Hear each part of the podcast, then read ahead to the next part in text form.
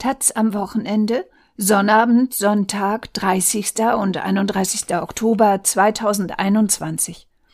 Thema der Woche. Wichtigste Aufgabe, die Kurve kriegen. Glasgow zieht eine Zwischenbilanz der Klimapolitik seit dem Pariser Abkommen von 2015. Viele Versprechen wurden gebrochen, aber es gibt Entwicklungen, die Hoffnung machen. Von Bernhard Pötter. Greta Thunberg nahm kein Blatt vor den Mund. Anders als Corona sei die Klimakrise nie wie eine Krise behandelt worden rief die schwedische Klimaaktivistin am 24. September bei ihrem Auftritt vor dem Berliner Reichstag in die Menge. Die Erde heize sich immer weiter auf, aber keine Partei lege Programme vor, die auch nur in die Nähe kommen, das 1,5 Grad Ziel zu erreichen, rief Thünberg. Wir sind ihnen einfach scheißegal. Harte Worte, allerdings sind sie von Fakten gedeckt. Seit dem Abschluss des Pariser Abkommens zum Klimaschutz im Dezember 2015 ist der weltweite CO2-Ausstoß aus fossilen Brennstoffen nicht etwa gesunken, sondern von 32,2 auf 33 Milliarden Tonnen gestiegen, trotz Corona-Einbruch der Konjunktur. Die CO2-Konzentration in der Atmosphäre hat sich seit der Pariser Konferenz von 399 auf 412,5 ppm gesteigert. Ein ppm, Part per Million, entspricht einem Molekül Kohlendioxid pro einer Million Moleküle trockener Luft. Das Klimagift Methan legte ebenfalls kräftig zu. Auch die globale Durchschnittstemperatur klettert immer schneller. Lag sie 2015 noch ein Grad Celsius über dem Wert von 1850, waren es nur sechs Jahre später 1,07 Grad, warnte der UN-Klimarat IPCC. UN-Generalsekretär Antonio Guterres stimmt Thünberg zu, wenn auch in diplomatischer Sprache. Wir wissen, dass die Unterzeichner des Pariser Abkommens bisher völlig versagt haben, schimpft der UN-Chef mit Blick auf den UN-Gipfel in Glasgow, COP26. Das heißt die 26. Conference of Parties, Konferenz der Beteiligten. Dort sollen die Staaten Bilanz ziehen und festlegen, wie es weitergehen soll. In Paris wurde als mittelfristiges Ziel ausgegeben, to bend the curve, die Emissionskurve nach unten zu biegen. Die Mittel dazu mehr Anstrengungen bei der CO2-Reduzierung, angeführt von den reichen Ländern, alle fünf Jahre neue und immer ehrgeizigere Klimapläne der Länder, NDC im UN-Jargon. 100 Milliarden Dollar Finanzhilfen für die armen Länder pro Jahr ab 2020. In Glasgow wird jetzt abgerechnet. Gibt es eine realistische Chance, diese Kurve noch zu kriegen? Die Zwischenbilanz sieht mau aus. Die Emissionen sind gestiegen. Viele wichtige Länder wie Indien oder China, Russland, Brasilien oder Saudi-Arabien haben keine oder sehr schwache Klimapläne vorgelegt. Daraus folgt, die Welt ist auf dem Weg zu 2,7 Grad Erhitzung statt der versprochenen 2 oder 1,5 Grad. Das errechnete das Klimasekretariat UNFCCC statt bis 2030, wie gefordert, um 45 Prozent zu sinken, würden die Emissionen sogar um 16 Prozent zunehmen. Auch andere Versprechen wurden gebrochen. Die Detailregeln sind immer noch nicht fertig. Statt der 100 Milliarden fließen 2020 wohl nur gut 80 Milliarden Dollar. Bis 2025 soll die Gesamtsumme allerdings erreicht werden, so kalkulierte diese Woche ein eilig einberufenes Gremium unter deutscher und kanadischer Führung. Also alles nur bla bla bla, wie es Greta Thunberg nennt? Die Lage ist komplexer. Einerseits gibt es gebrochene Versprechen und unerfüllte Erwartungen. Andererseits passiert vieles, damit der globale Klimaschutz nicht krachend vor die Wand fährt. Beispiel CO2-Ausstoß. Es stimmt nicht, dass nichts passiert ist. Weltweit sind Emissionen aus Gas, Öl und Kohle seit 1990 um 56 Prozent gestiegen, aber in den klassischen Industriestaaten sind sie gesunken, in den USA um etwa 10 Prozent, in der EU um 24, in Deutschland um knapp 40 Prozent. Gleichzeitig ist die Wirtschaft in diesen Regionen teilweise deutlich gewachsen. Der CO2-Ausstoß hat sich vom Wohlstand entkoppelt, selbst wenn man berechnet, dass Emissionen durch Importe etwa von Stahl oder anderen Produkten ausgelagert wurden. Das geht alles nicht schnell genug, zeigt aber, Klimaschutz und Wachstum müssen keine Gegensätze sein, das ist vor allem für Schwellenländer bedeutsam. Denn das Wachstum bei den klimaschädlichen Klimagasen kommt heute aus China, Indien, Indonesien, Iran, Südkorea, die mit fossil befeuertem Wachstum die Armut bekämpfen. Für Fortschritte in Glasgow spricht aber auch ein zynischer Grund.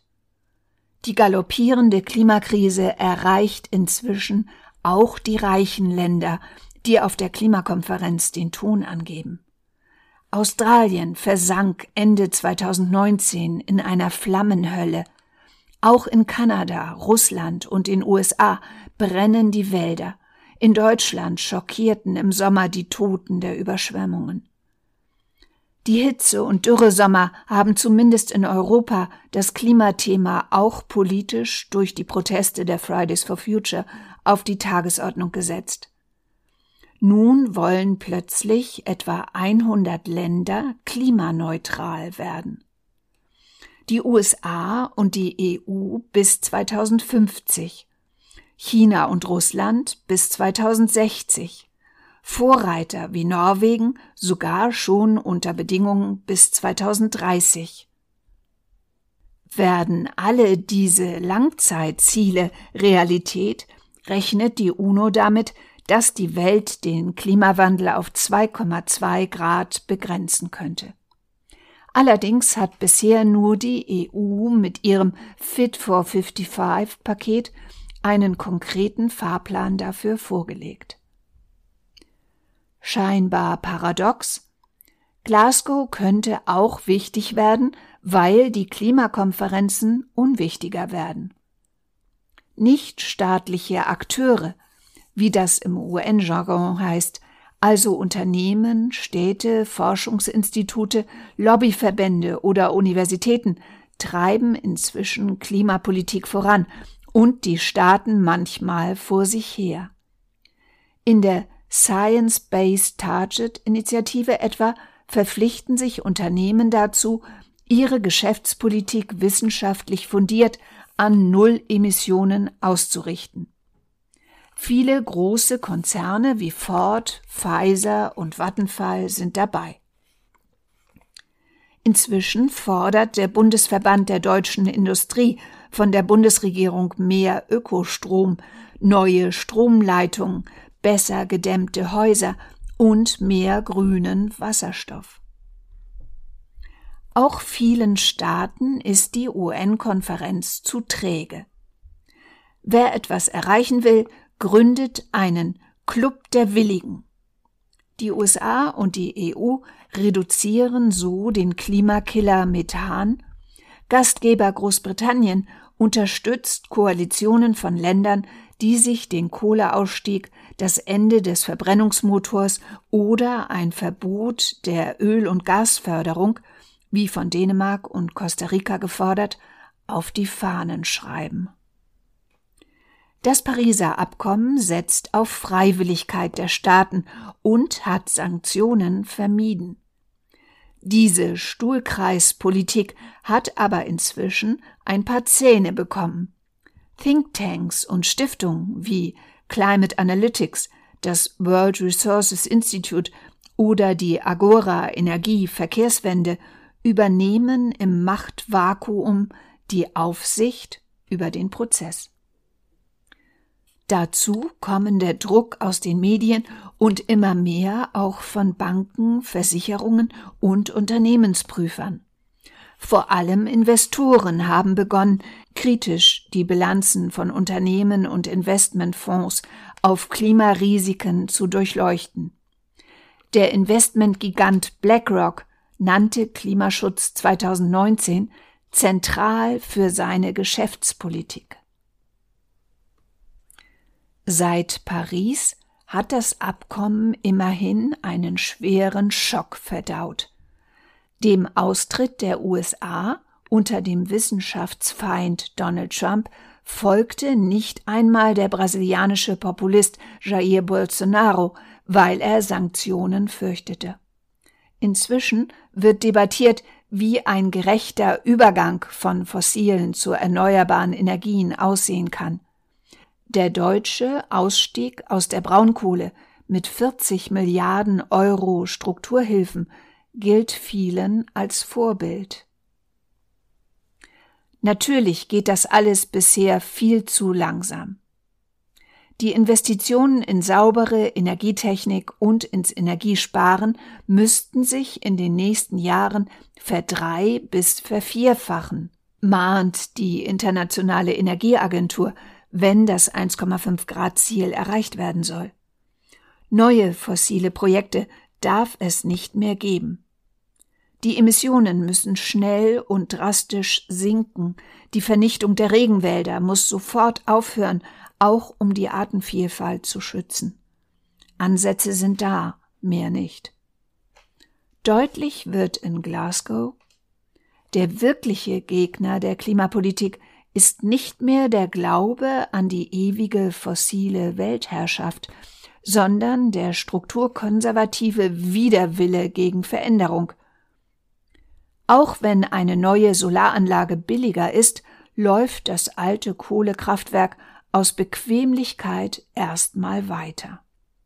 So hat die Verbrennung von Kohle neue Höhen erreicht, warnt der Chef der Internationalen Energieagentur Fatih Birol. Der immens ermutigende Schwung der Erneuerbaren läuft sich gegen die hartnäckige Widerstandskraft der fossilen fest. Es fehlen weder die Technik noch das Geld noch die Ideen für die Klimawende. Es braucht vor allem den politischen Willen, die alten Seilschaften zu kappen und neue Allianzen zu gründen. Wie flexibel die Staaten und Unternehmen reagieren können, hat nach Meinung vieler Klimaschützerinnen die Corona-Pandemie gezeigt. Plötzlich war praktisch unbegrenzter politischer Wille da, fast unbegrenzte finanzielle Ressourcen und eine Technologie, die in atemberaubendem Tempo das Problem lösen konnte. Schnelles Handeln nun ausgerechnet von einer UN-Konferenz zu erwarten, wo jeder alles blockieren kann, wäre ein bisschen zu optimistisch. Aber die Zwischenbilanz in Glasgow zeigt auch, dass die UNO vielleicht bei der Klimakrise ihre Schuldigkeit getan hat. Sie hat lange und laut vor der Bedrohung gewarnt, das Thema im globalen Diskurs verankert, den Stimmen der Armen und Entrechteten aus dem globalen Süden Gehör verschafft und die wissenschaftlichen Leitplanken angeschraubt. Die Entscheidungen aber fallen anderswo.